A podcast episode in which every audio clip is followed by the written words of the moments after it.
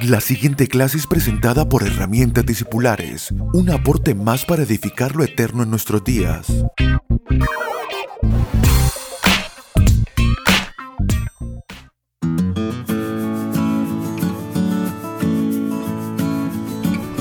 Saludos amados, esta es la clase número 12 de Herramientas Discipulares.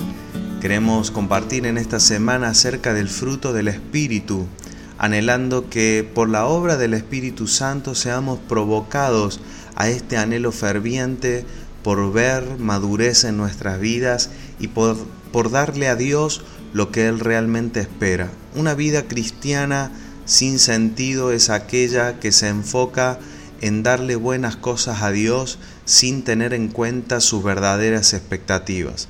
Cuando nosotros nos concentramos en darle a Dios aquello que pensamos que Él espera de nuestras vidas, es el, ese es el camino incorrecto. Lo correcto es primero dedicar tiempo por indagar qué realmente Dios espera de nosotros, cuál es la adoración que Él espera de nosotros, cuál es su expectativa y en, el, en la sola búsqueda de conocer y de entender qué es lo que anhela el Padre de nosotros, ya hay un aroma que despide nuestras vidas. Él espera, Él espera un fruto, un fruto de la vida que nos ha dado. Y, recordemos las palabras de Jesús en Juan, Juan 15, 8. En esto es glorificado mi Padre, en que lleven mucho fruto. Esa es la gloria del Padre, de que nuestras vidas expresen fruto. Por lo tanto, sí también, como dice el apóstol Pablo, fruto de labios que exaltan su nombre, pero también frutos de vida, fruto del Espíritu en acciones, en palabras, en pensamientos, que son resultado directo de su vida impartida en nosotros.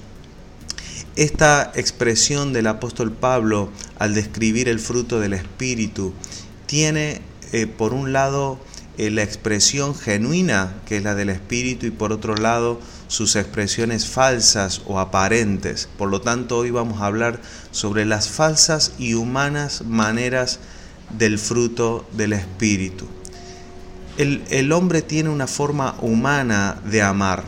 Aun si no conociera o creyera en Dios, las personas aman, pero ese amor es una expresión eh, es una expresión superficial, es una expresión falsa, es una expresión sin sentido. Hasta que no conocemos el amor que es fruto del Espíritu, no sabremos lo que realmente significa amar.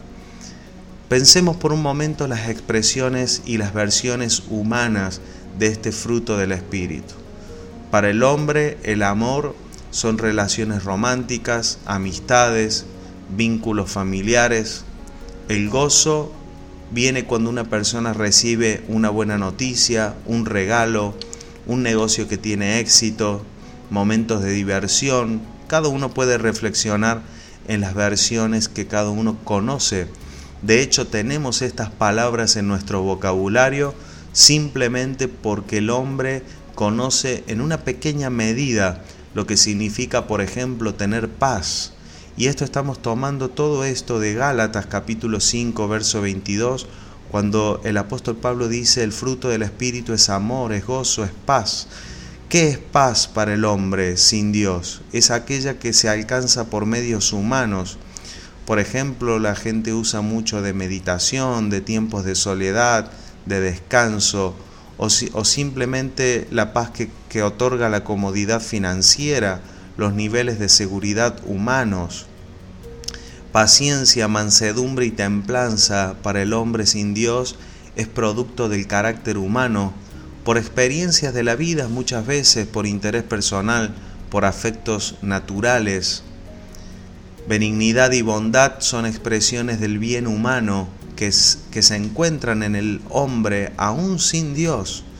O sea, el hombre al comer del fruto del bien y del mal, también tiene bien y tiene bondad, pero nada tiene que ver esa bondad con el verdadero fruto del Espíritu.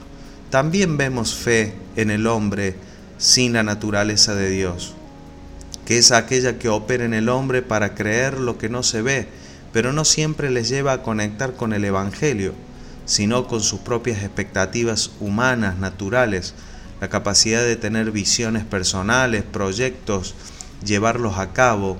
De hecho, todas estas palabras están porque hay una expresión humana en el ser humano de estos paralelos.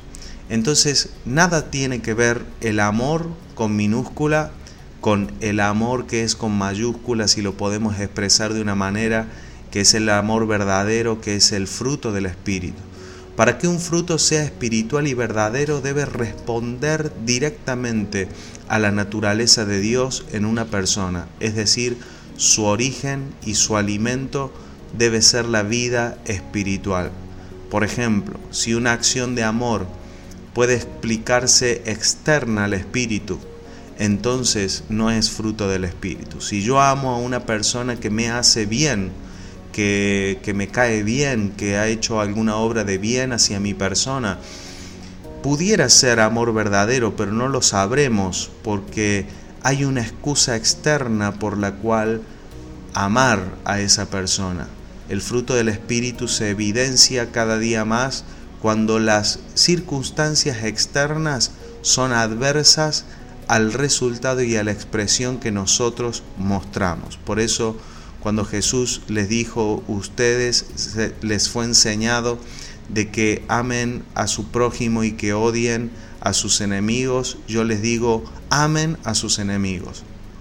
Porque cuando amamos a un enemigo no hay alimento externo que pueda explicar semejante acción. Por lo tanto, allí comenzamos a ver las primeras evidencias de qué es el fruto del Espíritu. Tampoco es una emoción que se queda guardada en el corazón. No, yo amo a todo el mundo.